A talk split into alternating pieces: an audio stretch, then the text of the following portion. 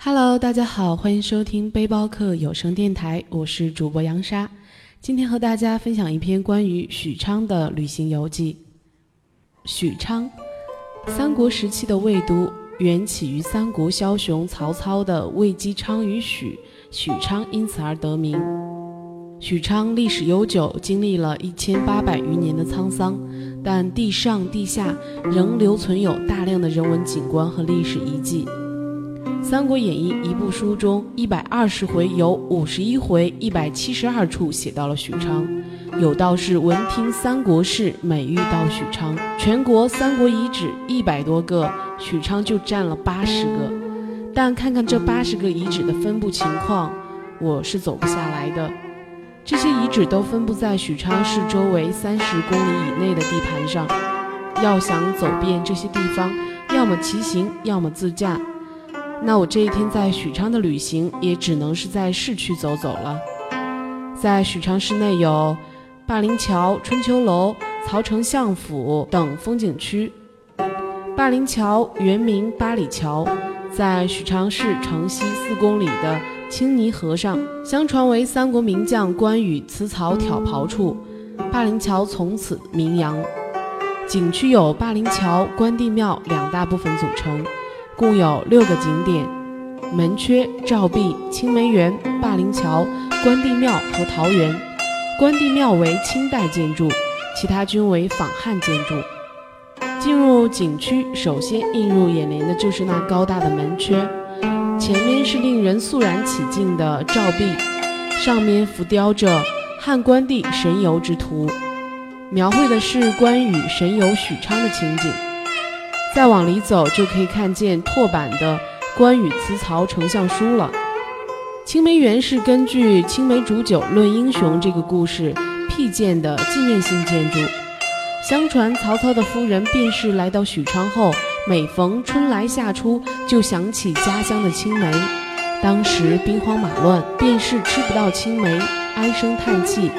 曹操就派人从乡下移来梅树。种在丞相府附近的九曲河畔，每到成熟季节，果实累累，香溢满城。便是吃到青梅以后，眉开眼笑。有一年，曹操带兵去攻打南阳，走到半道，将士们渴得走不动了。忽然，曹操心生一计，用鞭虚指说：“前面有片梅林。”一传十，十传百，将士闻之，口皆生津。霎时，人人浑身是劲儿，个个如虎添翼，一鼓作气攻下南阳。曹操班师回到许昌后，为纪念这次胜利，精选青梅，酿造美酒，犒赏三军，并在梅林里建造一座亭子，全用梅木雕刻。曹操亲书匾额“青梅亭”，还把“望梅止渴”四个大字写在影壁墙上。从此，这个故事流传开来，青梅亭成了引人注目的地方。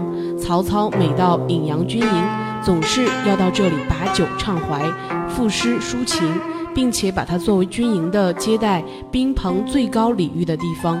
青梅煮酒论英雄的故事就发生在这里。后人有诗赞曰：“绿满园林春已终，二人对坐论英雄。玉盘堆积青梅满，金扇飘香。”煮酒浓，再往前走就来到了活字门前。大家还记得小时候学过的杨修之死吧？这个门自是因为先有了这个典故，后人据典而修的。前面就是霸陵桥了。千古流传的关羽霸陵挑袍的故事就发生在这里。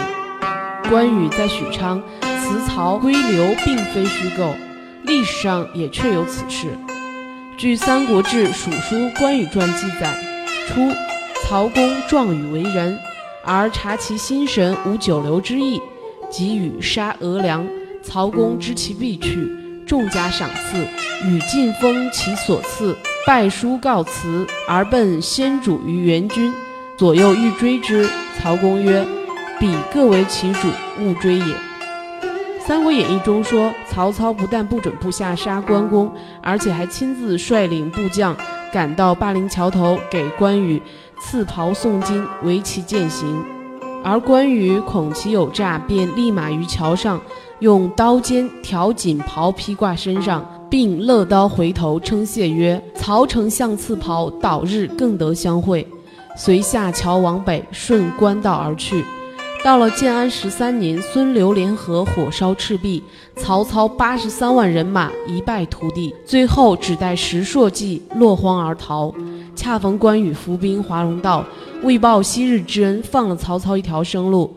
因此，关公辞曹的故事既表现了关公的忠义之情，同时也突出了曹操爱才之心，以致千百年来传为美谈。后人于霸陵桥畔修建了关帝庙，以作纪念。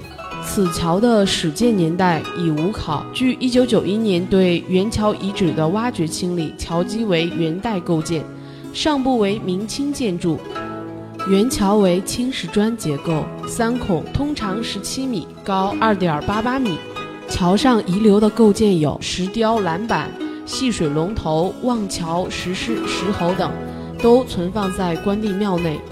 桥北为明末总兵左良玉泼墨手书“汉关帝挑袍处”的巨型石碑。桥南是关王祠曹操之图碑。关帝庙是为纪念关羽霸陵桥挑袍而建的。是全国与关羽踪迹有关的八大关庙之一。关帝庙建于清康熙二十八年，这里也曾是岳飞引昌大捷的古战场。但是最具特色的是，天下关庙都贬曹，这里关帝奉曹操，把关羽和曹操联系在一起加以歌颂，形成了独有的文化现象。庙宇利用围墙建造的东西对称的回廊中，彩绘着四十六幅壁画，讲述了关羽的生平。壁画以《三国演义》为主线，博采神话传说和民间故事，突出反映了关羽的忠义仁勇。关帝庙东邻为桃园，建有金兰亭、结义堂。结义堂素有刘关张像，这个自然也是根据典故而修建的。春秋楼是关羽在许昌的另一个遗迹。据传说，曹操命关羽和刘备的夫人同住于此，希望他们兄弟猜忌反目。但是关羽力刀前院，以保护兄嫂为由，秉烛达旦，夜读春秋，直到艳阳高照才回房休息。绕过前面类似关帝庙的小楼，后面的大殿内供奉着一个巨大的关帝像。与正定的龙兴大佛有一拼，站在几乎与关公双肩平齐的地方，看向外面，视野开阔，算作登高了。大殿两侧分列着文庙和夜读春秋处，在后院的一个二层小楼内，还有刘备夫人的蜡像，记录着这些故事。春秋楼的游览用时五十分钟。出门步行十分钟到达曹丞相府，府门前是曹公的雕塑，这个大小比前年在亳州看到的要大些。曹丞相府是今年新修的景区，里面全面反映了曹操经营许昌的二十五年过程。这虽说是新修的景点，但绝对值得一看。门票六十，我用年卡免费进入，我的年卡购买价格是六十九元。仅今天这两处年票价格已值。进门看到观沧海的浮雕，观沧海的地理位置应该是在河北省秦皇岛市昌黎县的碣石山。再往前走是曹公的求贤令。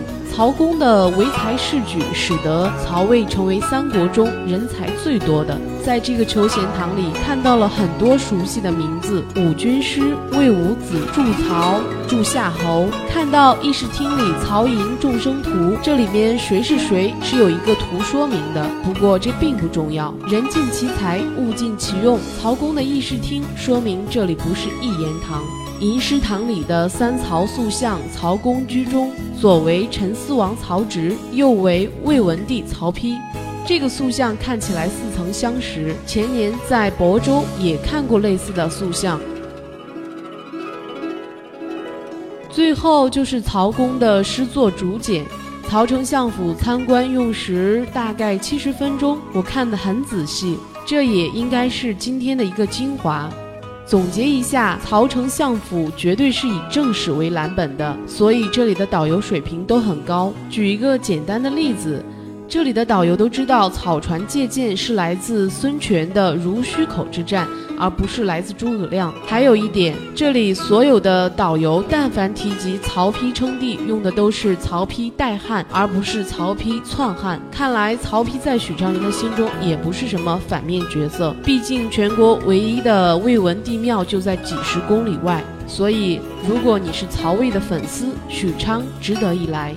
在许昌的旅行结束了，感觉相当不错。与前年到过的亳州相比，感觉是亳州偏曹，许昌偏魏。各种理由只能意会，离开许昌，离不开三国。